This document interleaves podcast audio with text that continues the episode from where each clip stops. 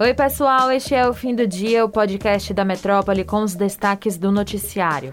Está começando o episódio desta quinta-feira, 7 de julho. Eu sou Luciana Freire e comigo na apresentação Madson Souza. Oi, Mads. Oi, Lu. Olá, pessoal. E vamos começar o episódio de hoje com um assunto que a gente já vem falando, porque o presidente do Senado, Rodrigo Pacheco, do PSD, oficializou nesta quarta-feira a abertura da CPI do MEC ao fazer a leitura do requerimento. Isso mesmo, a CPI vai investigar as denúncias de corrupção no âmbito do Ministério da Educação. Apesar da abertura do colegiado, os trabalhos só devem começar depois das eleições deste ano. Na sessão, o presidente do Senado fez questão de ressaltar que sua obrigação é dar tratamento de forma igualitária a todos os requerimentos de CPIs. O primeiro-ministro do Reino Unido, Boris Johnson, anunciou na manhã desta quinta-feira a renúncia do cargo depois de uma escalada de crises.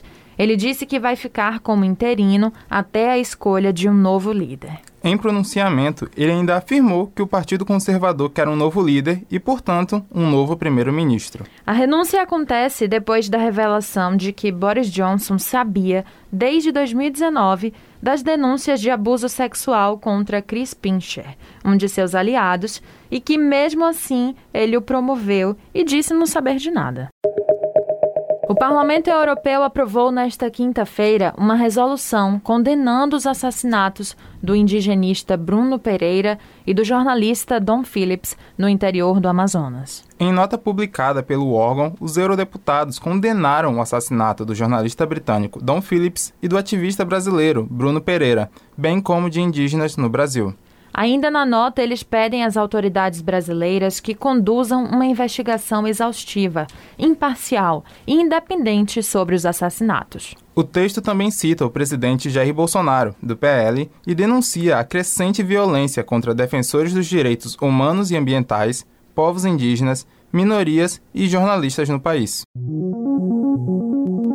O professor e doutor em História Marcos Furtado Oliveira citou a dominação cultural na África e no Brasil como fundamental para determinar a nossa relação entre os povos. A fala dele foi durante a entrevista à Rádio Metrópole olhamos para essas nações, olhamos para esses continentes ainda com o olhar do colonizador. Uhum. Nós ainda olhamos para o continente africano, por exemplo, como se houvesse apenas natureza, fauna e flora, savana, girafas e leões, e fome.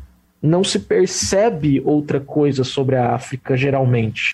Oliveira também citou que o ser humano é capaz de atos de grandeza, mas também de barbárie e que a colonização é uma violência que permeia todos nós. Vocês podem conferir a entrevista completa no youtube.com/portal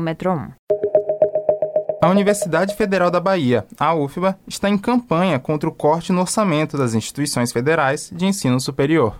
Isso porque, no início de junho, o Ministério da Educação informou que metade dos 7,2% do orçamento destinado às universidades públicas federais brasileiras para o ano de 2022, que estavam bloqueados, vão ser remanejados para outros órgãos para o pagamento de despesas obrigatórias.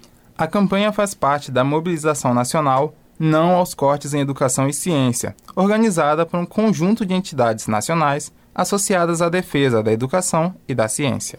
Vale a gente voltar um pouco e relembrar o caso. Inicialmente, o governo tinha determinado o bloqueio linear de 14,5% no orçamento discricionário das universidades federais, o que fez as instituições perderem cerca de 22,2 bilhões de reais. A medida vai impactar a Universidade Federal da Bahia em pouco mais de 26 milhões de reais, segundo o reitor João Carlos Sales.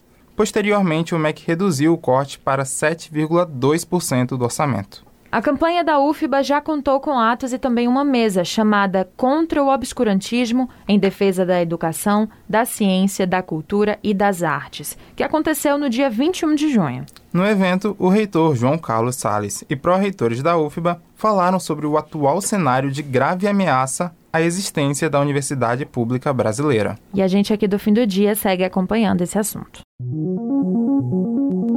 O episódio de hoje fica por aqui, mas se você quiser ter acesso a essas e outras notícias, É só entrar no metro1.com.br e se manter informado. Acompanhe a gente também pelas redes sociais, arroba grupo.metrópole no Instagram, arroba metrópole no Twitter e também estamos no TikTok, arroba grupo.metrópole. Lembrando que você pode ativar as notificações no Spotify para receber um alerta a cada nova edição do fim do dia.